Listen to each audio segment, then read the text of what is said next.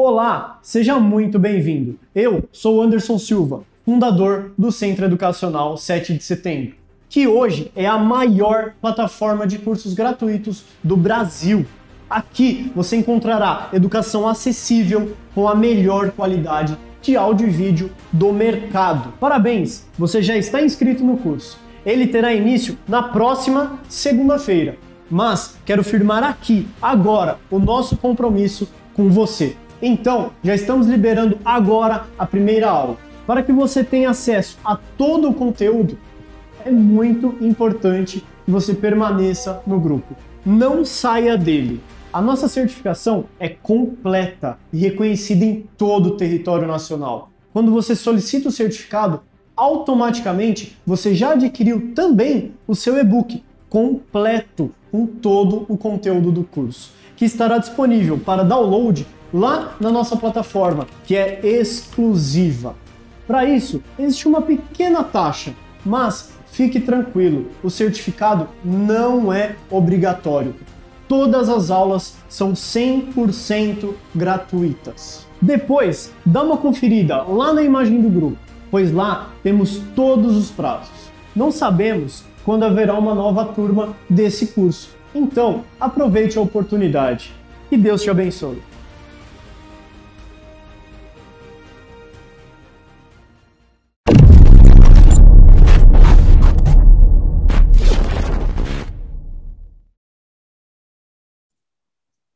Olá, pessoal. Sejam bem-vindos ao nosso curso de neurociências. Eu me chamo Aline, eu sou biomédica, mestre e doutora em psiquiatria pela Universidade de São Paulo e eu já tenho alguns anos trabalhando estudando na área de neurociências. Então, nesse curso, nessas quatro aulas, a gente vai conversar um pouquinho sobre alguns tópicos em neurociência. Mas antes da gente falar é, especificamente de algum assunto mais específico, mais é, aprofundado, nessa primeira aula, então, a gente vai estudar um pouquinho Introdução a Neurociências, que são alguns conceitos básicos que a gente precisa para entender as aulas seguintes, certo? Então, vamos lá. É, eu gostei dessa frase, que ela foi escrita por Hipócrates, e eu acho que ela resume bem um pouco o que a gente vai conversar nessa aula. O homem deve saber que de nenhum outro lugar, mas apenas do encéfalo, vem a alegria, o prazer, o riso e a diversão, o pesar e o luto, o desalento e a lamentação. É por meio dele de uma maneira especial, nós adquirimos sabedoria e conhecimento. Enxergamos e ouvimos. Sabemos o que é justo e injusto, o que é bom e o que é ruim, o que é doce e o que é insípido. E pelo mesmo órgão nos tornamos loucos e delirantes, e medos e terrores nos assombram Todas essas coisas nós temos de suportar quando o encéfalo não está sadio. Nesse sentido, opino que é o encéfalo quem exerce o maior poder no homem. Tá? Então, não sei se vocês já pararam para pensar sobre isso, mas todas as coisas que nós fazemos, que nós pensamos, que nós gostamos ou não gostamos, vem a partir do funcionamento do nosso sistema nervoso, principalmente do sistema nervoso central. Mas essa é uma ideia, se a gente pensar, até um pouco recente, certo? Porque em muitos momentos as pessoas sempre acreditaram, principalmente essa questão de emoção, de dor, ao coração. Mas na verdade, não. Todo esse controle se dá a nível do sistema nervoso central.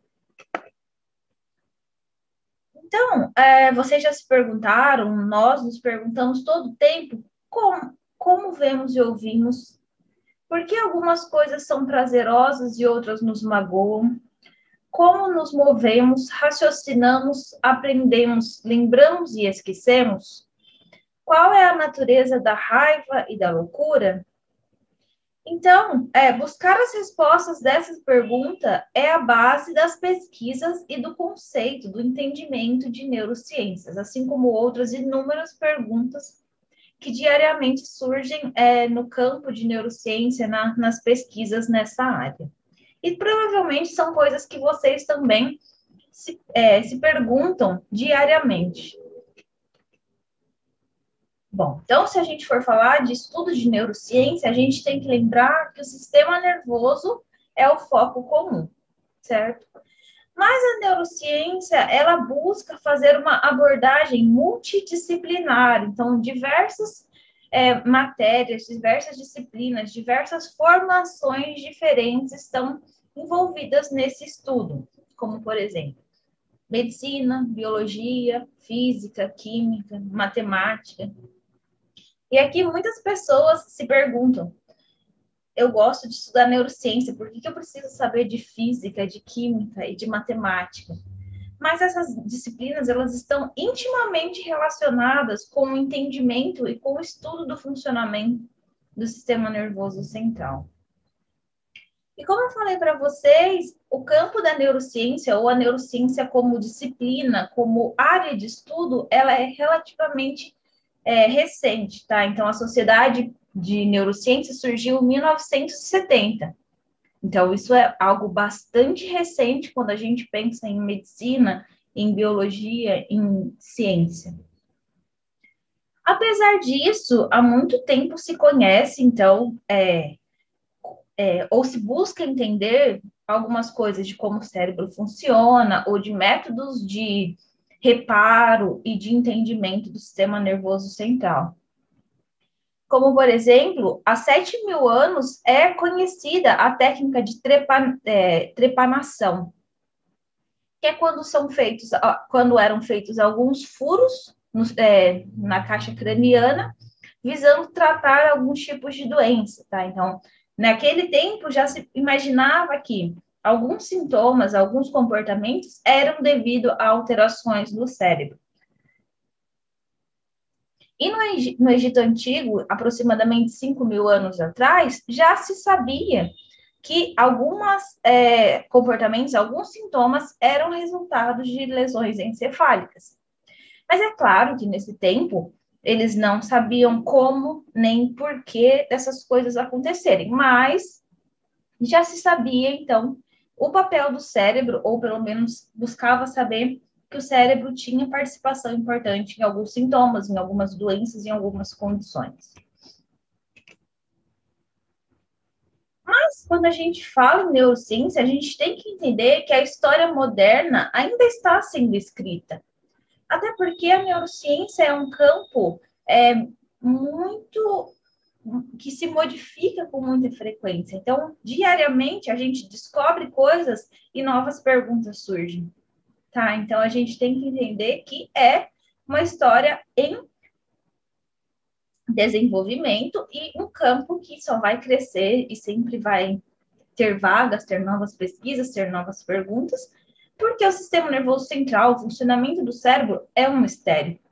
E quanto mais a gente entende, mais a gente tem dúvidas e mais perguntas surgem, então é uma área muito convidativa, muito interessante e sempre aberta a novas pessoas para participarem, para contribuir e para buscar entendimento. Porque compreender como o sistema nervoso funciona é um grande desafio, certo? E, uma, e esse desafio se dá por inúmeras razões. Por exemplo, a gente não tem acesso direto ao cérebro. A gente não consegue pegar um pedacinho do cérebro para estudar. A gente não consegue abrir o cérebro e mexer em determinada parte para ver se resolve o problema ou a doença. Certo? Então, é muito misterioso. Claro que hoje nós já temos inúmeras ferramentas que auxiliam nesse processo, mas ainda assim é uma, um campo de estudo bastante inacessível, de difícil acesso, certo? Por conta disso, nós dividimos as neurociências em alguns algumas áreas diferentes. Então, existem as neurociências moleculares, onde a gente estuda os segundos mensageiros, fatores de crescimento, que são moléculas que contribuem para a formação, para o desenvolvimento, para as patologias do sistema nervoso central. Existe também o campo das neurociências celulares, onde se estuda principalmente neurônios e células da glia, que são os principais componentes do sistema nervoso central. Existem as neurociências de sistemas, que estudam os circuitos, as redes de transmissões, como é que esses neurônios se comunicam, como é que a informação passa através dos neurônios e chega ao seu destino final. Existem também pessoas que estudam a neurociência no campo comportamental, que na verdade é o resultado final de todo esse sistema, certo? Porque esses circuitos, essa comunicação resulta em um comportamento, e é esse comportamento que é a parte visível da neurociência. Então, ele é o resultado de todo esse processo anterior. E tem também a neurociência cognitiva, que é uma das áreas mais uh, aprofundadas e também de mais difíceis e mais desafiadoras, que são aquelas pessoas que estudam a questão de consciência, de imaginação e de linguagem, que se a gente pensar, são os comportamentos mais complexos e exclusivos dos seres humanos, tá? Então, essa, essa campo da neurociência, é basicamente exclusiva de seres humanos. Então, as pesquisas na neurociência, elas são divididas em experimental, em clínica e teórica certo? Então, a, as pesquisas experimentais, elas são feitas com modelos animais, com modelos celulares, elas buscam entender coisas mais minuciosas e que a grande parte das vezes são difíceis de praticar em humanos. Então, por isso que a gente precisa usar modelos, por isso que a gente precisa usar animais e células. As pesquisas clínicas, elas são mais feitas por médicos, é, onde os, os indivíduos eles são submetidos a alguns testes, testes não invasivos, certo? Para entender principalmente efeitos de medicamento, para tentar descobrir novos tratamentos ou abordagens distintas. E as pesquisas teóricas, elas são feitas é, através de matemática, através de equações, através de modelagens. Então, é um campo mais novo, um campo que busca é, numeralizar a, as condições biológicas do cérebro, tá? Então, essa, esse campo de pesquisa ele é novo, ele é muito promissor e ele tem trazido resultados muito é, interessantes e que contribuem muito para o entendimento do funcionamento do sistema nervoso central. E é aqui que entra o que eu falei para vocês sobre a questão de física, de matemática e como é que ela contribui, então, para as neurociências. Se a gente pensar, as pesquisas em neurociências, elas são caras, certo? Os, os equipamentos, as técnicas utilizadas, elas precisam ser de ponta, elas precisam ser, elas são equipamentos caros, difíceis, que a gente não tem muito disponibilidade. Mas esse tipo de pesquisa tem um impacto de extrema importância na vida das pessoas. Então, ela é um tipo de pesquisa que precisa ser é, bancada, que precisa ser incentivada, porque os resultados e a diferença que ela faz na vida das pessoas é muito grande. Porque a gente tem que pensar que as doenças que atingem o sistema nervoso central, elas causam um alto custo econômico certo? Para o paciente, para a nível de saúde pública, a nível mundial. Porém, maior do que o custo econômico são os custos emocionais que se causa tanto para o paciente quanto para familiares. Então, isso mostra que é preciso buscar formas de prevenção e de tratamento para essas doenças, para buscar melhorar a qualidade de vida desses pacientes que sofrem muito e também dos familiares.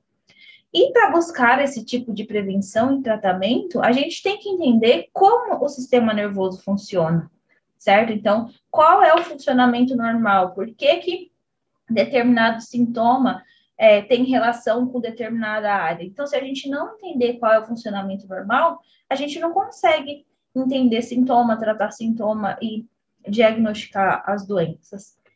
E esse, então, é o objetivo final da neurociência, entender como é que funciona o sistema nervoso central. Então, como eu falei para vocês, nós temos diversas áreas diferentes de estudos da neurociência. Então, existem aqueles que estudam desenvolvimento, a área molecular, a anatomia, a química, a entologia, é a psicofarmacologia, a neurofarmacologia, a área fisiologia, a psicobiologia, a psicofísica, tá? Então, são campos distintos que têm o mesmo objetivo de entender um pouquinho, um pedacinho de como funciona, para que essas informações unidas nos tragam respostas mais consistentes. E a gente sabe que as doenças que atingem o sistema nervoso central, elas são bastante devastadoras, certo? Eu não digo em questão de sobrevivência, porque se, se a gente pensar, as pessoas vivem a vida inteira com essa doença. Mas elas são doenças que causam é, perda de funcionalidade, uh, falta de socialização, que causam extrema tristeza e isolamento dos pacientes, tá? E são doenças crônicas que duram a vida inteira. Então, é por isso que elas têm essa questão emocional junto delas. E aqui nós temos alguns exemplos dessas doenças, e claro que a gente já sabe muitas outras, é, e todas elas bastante debilitantes e, e com carga emocional e social bastante grave. E como eu falei para vocês, é, hoje nós já temos algumas técnicas caras, como eu disse, mas que nos ajudam muito a entender algumas questões de funcionamento do sistema nervoso central. E essas técnicas, elas são relativamente novas se a gente pensar. Então, hoje, a gente já vive com, convive com uma modernidade e com uma gama de informações grande que são, então, devidos a esses avanços científicos, tá? Então, a gente já consegue ver funcionamento através de ressonância magnética funcional, a gente já consegue ver conexão de áreas cerebrais. Aqui nós conseguimos ver, por exemplo, é, neurônios, quantidade de neurônios, marcação de neurônios, comunicação neuronal, tá? Então, as técnicas que a gente tem hoje já nos trazem muitas respostas que não eram possíveis no passado. Mas aí a gente sabe que ainda tem muito a evoluir. Só queria ressaltar para vocês que essa imagem aqui é do meu projeto de doutorado, tá? Então eu fiz com modelos animais. E esses neurônios marcadinhos em vermelho, então essas, essas pontinhas vermelhas são neurônios que expressam a, a proteína parvalbumina, então são neurônios parvalbumino positivos, e eles, essa marcação neuronal é feita através de uma técnica de imunofluorescência, então eu marcava esses neurônios e depois eu fazia a contagem deles e buscava relacionar então essa expressão neuronal com a esquizofrenia que eu estudava em modelos animais, tá? Então a gente Hoje tem técnicas que nos permitem avançar, entender um pouco mais, seja através de análises com seres humanos, que são todas essas imagens aqui, ou através de modelos animais que nos auxiliam muito no entendimento de coisas que a gente não pode fazer, experimentar seres humanos. Bom, falei, falei, falei bastante coisa, mostrei para vocês a neurociência, como ela é fantástica, mas, para a gente entender toda é, a neurociência e os assuntos que nós trataremos nas outras aulas do curso, a gente tem que entender, então, basicamente, alguns conceitos básicos de sistema nervoso, certo? Então, a primeira coisa que a gente tem que entender é que o sistema nervoso, ele é dividido em sistema nervoso central, que é composto pelo encéfalo e pela medula, certo? e sistema nervoso periférico, que é composto pelos nervos que partem, então, do encéfalo e da medula e se comunicam com todo o nosso a nossa periferia, com o corpo, com os membros, com órgãos, certo? Então, sistema nervoso central a gente vê aqui em laranja E toda a parte em azul, que são os nervos, se, é, compõe o sistema nervoso periférico. Então, nós conseguimos é, classificar o sistema nervoso e fazer algumas divisões. Então, o sistema nervoso central, como eu já falei, é composto pelo cérebro e medula espinhal. E o sistema nervoso periférico, que é composto pelos nervos, ele é dividido em sistema nervoso periférico somático e autônomo. E o sistema nervoso periférico autônomo ainda é dividido em simpático e parasimpático, certo? Então, são divisões é, anatômico-funcionais que nos ajudam a entender um pouquinho do funcionamento, é, de como é que todo esse sistema funciona para a gente entender, então, processos de transmissão, de patologias, etc. Então, o sistema nervoso periférico, como eu disse, é, dividido em somático e autônomo. O sistema nervoso periférico somático, ele comunica o meio externo ao sistema nervoso central. Então, ele controla ações voluntárias, então, ações que estão sobre o nosso controle, ok? E no sistema nervoso somático, a gente tem nervos aferentes, vias aferentes que vêm da periferia para o sistema nervoso central, certo? Então, vem da pele para a medula e para o encéfalo. Então, isso são os nervos aferentes que chegam. E os nervos eferentes, que partem do sistema nervoso central para a musculatura esquelética. Tá? Então, esses nervos, eles saem do encéfalo e da medula e vão irrigar os, os músculos. E são esses nervos, então, que controlam as nossas ações voluntárias, aquilo que a gente tem controle, aquilo que a gente escolhe, certo? Como, por exemplo, retirar a mão de um ferro quente, certo? Então, você foi lá descuidado, não sabia que sua mãe tinha passado roupa, encostou sem querer no ferro, e o ferro estava quente. Então, a informação de quentura, de temperatura, foi através dos, dos nervos aferentes da sua mão para o seu sistema nervoso central, então para sua medula e para o seu encéfalo. E em resposta, é, vieram informação proveniente de, do sistema nervoso central para a musculatura do seu braço e da sua mão, dizendo para você: tá quente, tira a mão daí. Então, é essa é a informação que chega na periferia, certo? Nos seus músculos. Mas essa é uma ação voluntária, como eu falei. Então, é da sua escolha se você vai querer tirar a mão do ferro ou não. Então, a informação chega no sistema nervoso central, é processada, vai pelos nervos referentes para a musculatura e depois você tem a liberdade, a escolha de retirar ou não a mão. E é claro que retirar ou não a mão depende de vários fatores. Se está muito quente, é, se é um dia quente ou um dia frio, se você sentiu dor ou não. Então, é por isso que a gente fala que essas ações são voluntárias, certo? Os, é, os nervos aferentes, agora, quando a gente fala de sistema nervoso autônomo, tá?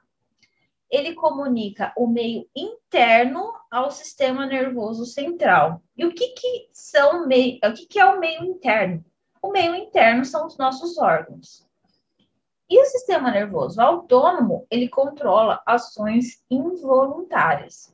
Por exemplo, a gente não consegue controlar a frequência que o nosso coração bate, ou a expansão da caixa torácica e dos pulmões, ou a nossa bexiga, certo? Então, aqui no sistema autônomo, nós também temos nervos aferentes, que eles levam informações dos órgãos internos para o sistema nervoso central, tá? Então, esses nervos partem dos olhos, do coração, do pulmão, em direção à medula e ao encéfalo. E temos os nervos eferentes, que eles saem do sistema nervoso central e vão irrigar os órgãos. Os nervos eferentes, eles ainda são divididos em simpáticos, que são aqueles que partem da região lombar e torácica da nossa coluna, e os nervos parasimpáticos, que partem da região cervical e sacral. E a gente sabe que o efeito é, do sistema simpático e parasimpático, eles são opostos e complementares, tá? Então, é importante que isso seja bem regulado para que nós tenhamos um equilíbrio no nosso sistema. A gente não pode ter um excesso de ativação do sistema simpático e nada de parasimpático, ou excesso de parasimpático e pouco simpático. Então, eles precisam estar em harmonia, em equilíbrio e se, com, e se balanceando. É, quando a gente tem ativação do sistema simpático, há uma estimulação de consumo energético.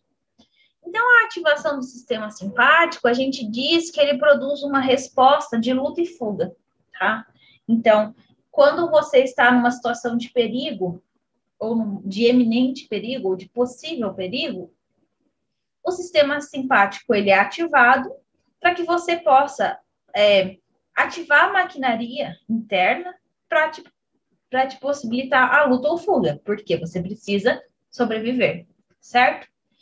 Então, esse estado de ativação do sistema simpático, ele causa uma excitação psicológica. Então, além de todo o seu sistema uh, de órgãos estar ativado, você tem também uma resposta psicológica perante essa situação, que pode ser de medo, que pode ser de ansiedade, pode ser de ativação. É, anatomicamente, o sistema é, simpático, a sinapse acontece longe do órgão-alvo, tá? Então, o primeiro neurônio, ele é mais, é, é mais curto. E você, vocês vão ver isso em imagens que fica mais fácil a gente entender. Bom, então, em contrapartida ao sistema simpático, nós temos o parasimpático, onde há uma conserva energética e um relaxamento psicológico. E por que, que é importante esse processo? Porque o simpático causa uma ativação enorme, uma mobilização de energia e de é, excitação, ativação, que depois precisa vir com um relaxamento para é, diminuir, então, esse estado.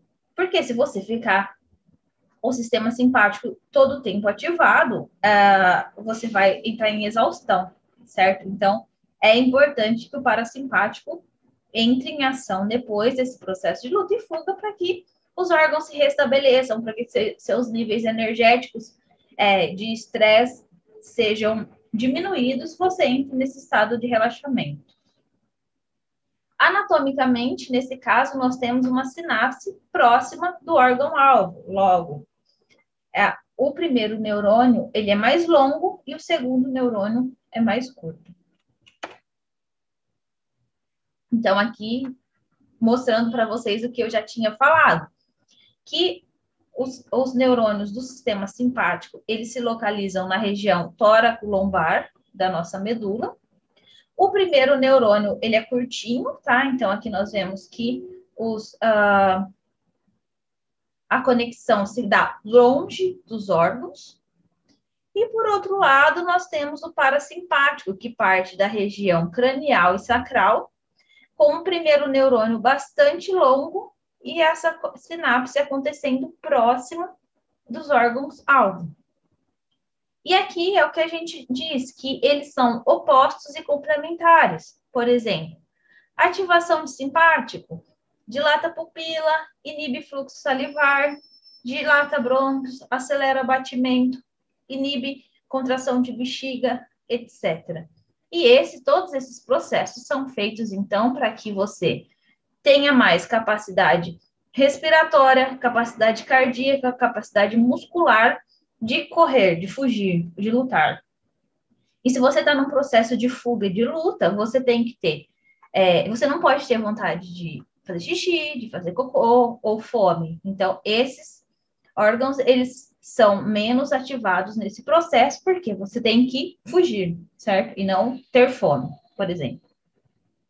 E, por outro lado, quando você ativa o sistema parasimpático, você tem contração de pupila, estimulação salivar e lacrimal, contração de brônquios, estimulação de bile, estimula é, peristaltismo e secreção intestinal, é, contração de bexiga. Então, aqui nesse momento, você tem um processo de relaxamento, você não precisa lutar ou fugir. Então, aqui é, você tem uma capacidade respiratória menor, batimentos cardíacos menos acelerados, fome, vontade de ir ao banheiro, etc. Certo? Bom, então a gente falou do sistema periférico até agora. E agora a gente vai então entender um pouquinho sobre o sistema nervoso central, que, como eu já comentei, ele é, de, ele é composto pelo cérebro e pela medula espinhal. E anatomicamente a gente pode ver essas estruturas de diferentes formas. Então, nós temos uh, um corte transverso, um plano sagital, uh, um plano rostral, e é só para mostrar, então, as estruturas que compõem o cérebro e a medula, que compõem, então, o sistema nervoso central. O cérebro, ele está protegido pelo crânio, que é uma estrutura óssea, pelas meninges e pelo líquido cérebro-espinhal. Então, isso mostra como o cérebro ele é uma estrutura frágil e que requer uma proteção é, bastante complexa, certo? Isso também mostra a importância que o cérebro tem para a nossa vida, porque a gente sabe que qualquer tipo de lesão, qualquer tipo de evento pode causar danos no cérebro e esses danos podem comprometer diretamente a vida. Então, esses estruturas de proteção são de extrema importância para o funcionamento e para a proteção do nosso cérebro. Então, nós temos as meninges, que são uh, três, a dura mater, a aracnoide e a pia mater, e elas são membranas, então, que recobrem o nosso cérebro.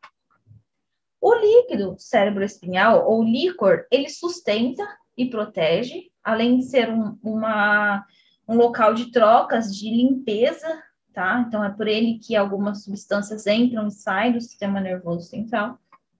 E a barreira hematoencefálica, que ela impede a passagem de substâncias do sangue para o cérebro, tá? Então, ela impede que patógenos, que toxinas que é, entram no nosso organismo di diariamente cheguem até o cérebro. Então, aqui nós temos a imagem mostrando os ossos do crânio, as três meninges e o líquor percorrendo então as estruturas para proteger o nosso sistema nervoso central. E o sistema nervoso central, ele é composto basicamente de, uh, de dois tipos de células diferentes, que são os neurônios e as células da glia, tá? Então, os neurônios, eles são as células especializadas do nosso sistema nervoso central.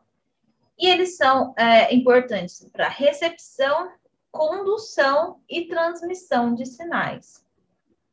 E os neurônios, eles são compostos por algumas uh, estruturas, algumas partes. Então, nós temos os dendritos, o núcleo, que fica no corpo celular, e o axônio. Tá? Então, o axônio, ele é mais, ele é mais longo, é, e ele é, é envolto pela bainha de mielina, certo? Os neurônios, eles podem ser do tipo unipolar, bipolar, multipolar e ainda interneurônios, tá? Então, isso é estrutura de, de neurônios. Então, nós temos o unipolar, o bipolar, o multipolar.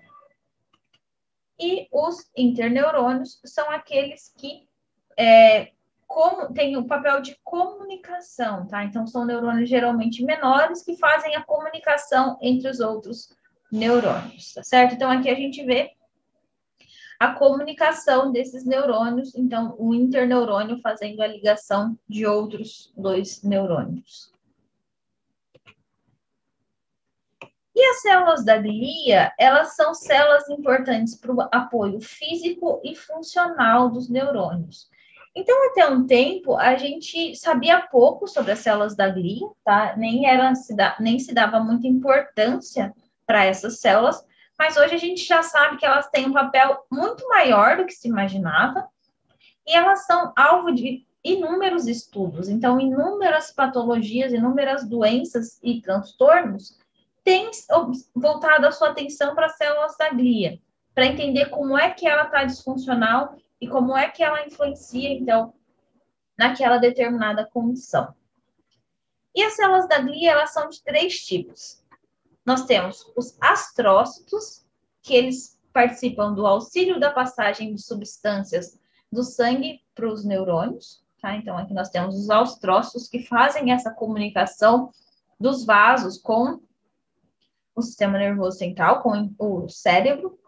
Os oligodendrócitos, que são importantes para produção, então, são eles que produzem a bainha de mielina, e a micróglia, que é que faz a proteção do sistema nervoso central, que são os macrófagos que fazem a fagocitose.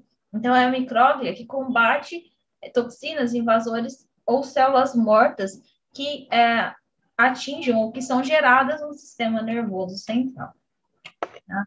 Então, a gente vê que essas células são de extrema importância para a manutenção do ambiente, certo? Então, a gente vê os neurônios aqui em azul e as células da glia participando ativamente de todo o processo de funcionamento e de manutenção é, física também do sistema nervoso central. Então, eles participam de estrutura, eles dão é, é, estrutura, apoio e também produzem substâncias, liberam substâncias, facilitam a chegada de substâncias que são importantes para o sistema nervoso central funcionar corretamente.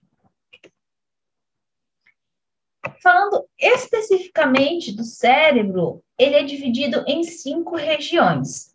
Então, nós temos o telencéfalo, que é a parte vermelha, que é quem forma os hemisférios cerebrais. Então, nós sabemos que nós temos dois hemisférios, o direito e o esquerdo, e eles são comunicados pelo corpo caloso, tá? Então, o telencéfalo, é, os hemisférios fazem parte do telencéfalo.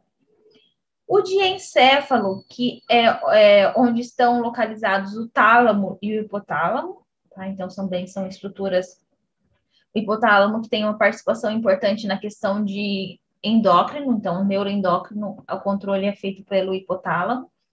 E o tálamo, que é um filtro, tá? Então as informações elas sempre passam pelo tálamo para que ele consiga filtrar o que é importante e o que não é. Nós temos a região do mesencéfalo, que é dividida em teto e tegumento. É no mesencéfalo, por, por exemplo, que nós temos é, a localização dos neurônios dopaminérgicos, tá? Então, é do mesencéfalo que vão é, partir esses neurônios que vão levar dopamina para diversas áreas encefálicas. No metencéfalo, nós temos a ponte e o cerebelo, tá? Então, o cerebelo, a gente sabe que ele é bastante importante no controle de movimentos. E a ponte é onde está localizada, por exemplo, o SARA, que é o sistema reticular ascendente, que controla sono e vigília além de inúmeras outras estruturas, e o mielencéfalo, que é o bulbo. Então, o bulbo, ele é uma região muito importante porque ele controla funções vitais. Então, quando você tem lesões na região da ponte do bulbo, essa lesão pode ser fatal porque tem controle de centro, de centro é, cardiovascular, respiratório, então, funções vitais prim, primitivas estão localizadas nessas regiões específicas certo? Bom, então a gente entendeu anatomicamente e funcionalmente como é que o sistema nervoso é dividido. Mas como é que ele funciona, tá? Como é que a informação parte de um lugar, chega em outro lugar, como é que a gente tem, então, as ações? E as ações do sistema nervoso, elas se dão através de transmissão sináptica. Então, o que é a transmissão sináptica? É a comunicação de um neurônio com o outro. E lembra quando eu falei para vocês sobre a questão de física e de química? Basicamente, transmissão sináptica é pura física e química, tá? Porque ela se dá através de um potencial. Então, é como se fosse a energia elétrica passando no cabo de carregamento do celular. Então, a transmissão sináptica é basicamente a mesma coisa que a energia elétrica que passa no cabo, que no caso, o cabo de energia é, são os neurônios, e chega até o nosso celular para carregar. Então, chegar a informação de um outro neurônio é como se fosse energia que carrega. Potencial de membrana é a diferença entre carga elétrica entre as partes interna e externa do nosso neurônio, tá?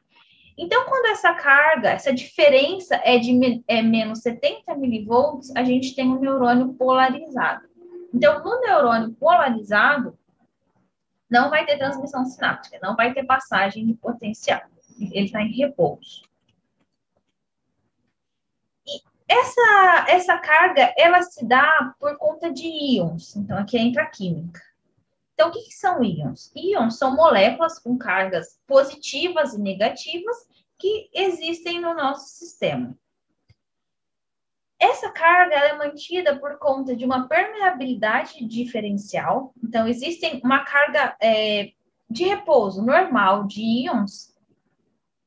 E esses íons, eles, eles passam, então, com facilidade pela membrana, que é o caso do potássio e do cloro, ou então com mais dificuldade, que é o caso do sódio, tá? Então, essa passagem, ela busca um equilíbrio. Então, ela pode ser mais fa facilitada ou mais dificultada. E nós temos também a nossa famosa bomba de sódio e potássio, que ela consome energia para manter íons dentro e fora da célula, certo? Então, essa bomba, ela joga três íons de sódio para dentro enquanto ela joga dois íons de potássio para fora. Então, esses processos mantêm essa carga e o nosso neurônio polarizado, certo? Bom, mas há um, para que o potencial de ação passe, então é necessário que canais se abram e esses canais, então, permitem que essa troca iônica aconteça de forma diferente tá? Então, vai sair daquele equilíbrio. Então, essa troca de íons vai fazer com que essa membrana se torne despolarizada, tá? Então, aqui vocês conseguem ver essa troca de íons acontecendo. E essa troca de íons, então, que faz com que haja despolarização do neurônio e a passagem do potencial.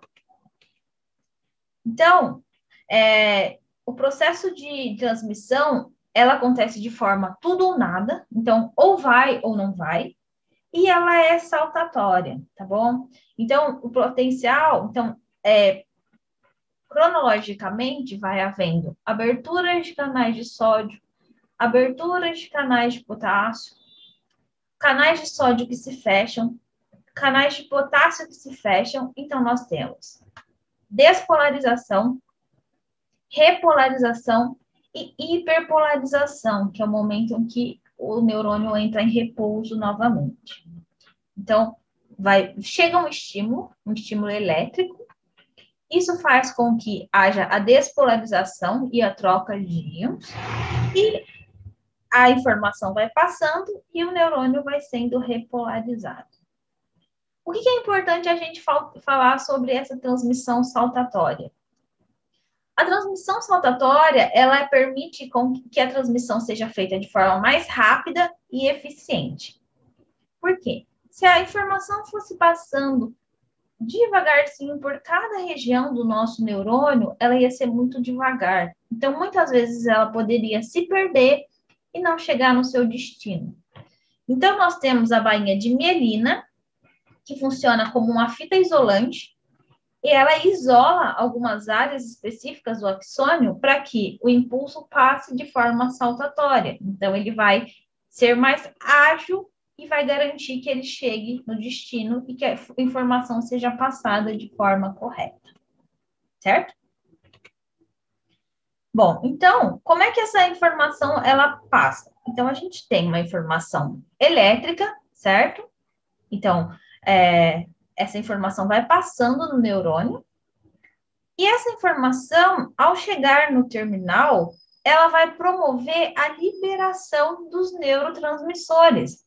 Então, esses neurotransmissores que são produzidos no nosso neurônio, eles são envesiculados, e quando chega, então, essa informação elétrica nesse terminal, esses neurotransmissores, eles se, as vesículas, elas se fundem na membrana e os neurotransmissores são liberados. E esses neurotransmissores, uma vez liberados, eles se ligam aos receptores, que podem ser pré ou pós-sináptico, então eles geram a ação que é esperada, que cada neurotransmissor tem essa ação específica e um efeito específico, um efeito biológico específico, certo? Então, pós-sinapticamente e também pré-sinapticamente, nós temos alguns tipos de receptores. Então, são nesses receptores que o nosso neurotransmissor vai se ligar e vai gerar o seu efeito. E esses receptores, eles são classificados em metabotrópicos, que são aqueles acoplados à proteína G. Então, quando o neurotransmissor se liga, toda uma cascata de sinalização é desenrolada, isso faz com que a resposta seja tenha um início mais demorado e um efeito duradouro, tá? E por outro lado, nós temos os receptores ionotrópicos, que são os canais iônicos. Então, nesse caso, o neurotransmissor só promove a abertura ou fechamento de um poro. Então, essa passagem ela é muito mais rápida. Então, por isso que nesse caso nós temos um efeito rápido e um efeito curto porque não tem nenhuma maquinaria, não tem nenhuma cascata de sinalização que precisa ser desenvolvida para a gente ter efeito. Então, é a passagem e ela é mais rápida e curta. E então esse é o princípio de funcionamento de todos os neurotransmissores. Então nós sabemos que nós temos diversos neurotransmissores e neuromoduladores, tá? Que eles são divididos em alguns tipos então, nós temos as aminas biogênicas, que é acetilcolina, serotonina, dopamina, noradrenalina e adrenalina. Nós temos os neurotransmissores aminoácidos, como é o caso do GABA e do glutamato.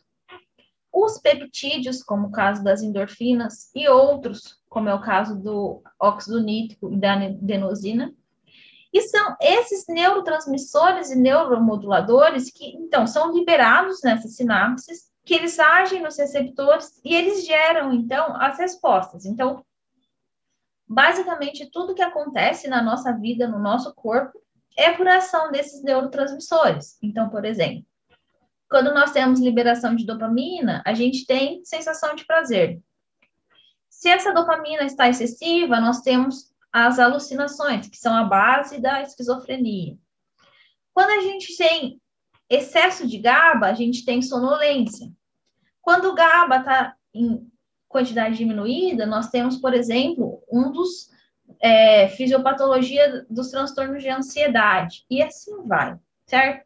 Então, alguns, neuro, alguns transmissores ou moduladores, eles não têm uma ação direta, mas eles influenciam em outros transmissores, ou na sinapse, ou é, no crescimento e poda neuronal. Então, a adenosina é o, é, os receptores de adenosina são o alvo da cafeína. Então, a gente sabe que quando a gente toma café e bloqueia os receptores de adenosina, a gente fica desperto, a gente não tem sono, a gente pode precipitar uma crise de ansiedade.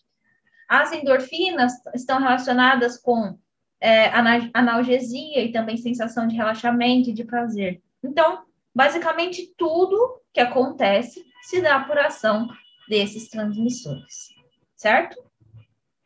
É, Para quem já assistiu alguns outros cursos meus, como, por exemplo, de psicofarmacologia, de farmacologia clínica uh, ou de neurobiologia, talvez não tivesse entendido muitas coisas, porque a gente foi direto para as patologias.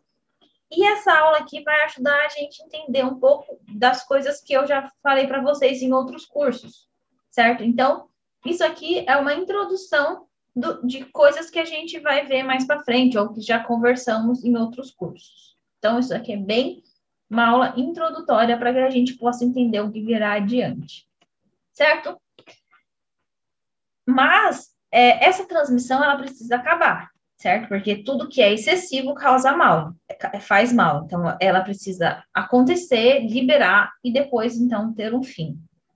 E o fim da transmissão acontece através de dois mecanismos, que é o de recaptação, onde esses neurotransmissores eles são removidos e reciclados, porque a gente tem que lembrar que tudo no nosso organismo é, tem custo, e esse custo é energético, então a gente tem que reutilizar as coisas o máximo possível.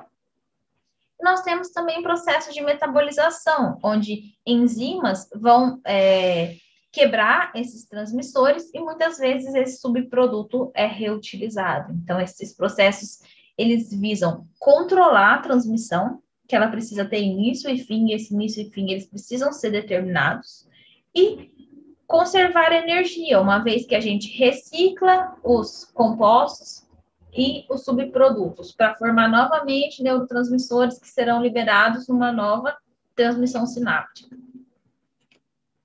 Certo? Bom, é, eu espero que vocês tenham gostado. Isso, como eu falei, é só uma introdução de tudo que virá adiante. Eu, que, eu espero que vocês tenham se encantado pela neurociência, como eu sou encantada, e que vocês uh, talvez considerem entrar nesse meio, participar de estudos, uh, se tornarem, fazerem mestrado, doutorado, se tornar pesquisador na área.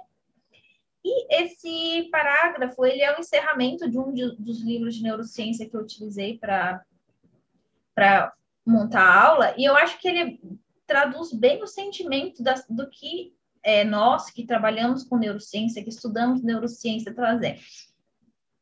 Então, ele diz assim: o desenvolvimento atual das neurociências é verdadeiramente fascinante e gera grande esperança de que, em breve, tenhamos novos tratamentos para uma grande parte dos distúrbios do sistema nervoso, que debilitam e incapacitam milhões de pessoas todos os anos certo? A gente falou sobre os transtornos, sobre as doenças e a, a, o, é, o custo econômico e emocional que ele traz para as pessoas. Apesar dos progressos durante as últimas décadas e os séculos que as precederam, contudo, ainda existe um longo caminho a percorrer antes que possamos compreender completamente como o encéfalo realiza suas impressionantes façanhas. Isso, porém, é a parte divertida de ser um neurocientista. Uma vez que a nossa ignorância a respeito das funções do encéfalo é tão vasta. Uma nova descoberta surpreendente nos espreita praticamente a cada volta do caminho. Então, nós temos muito a descobrir, muito a entender, e isso é o que faz com que a, a pesquisa, com que a ciência se mova. É o que são novas perguntas que surgem a cada resposta. Certo, pessoal?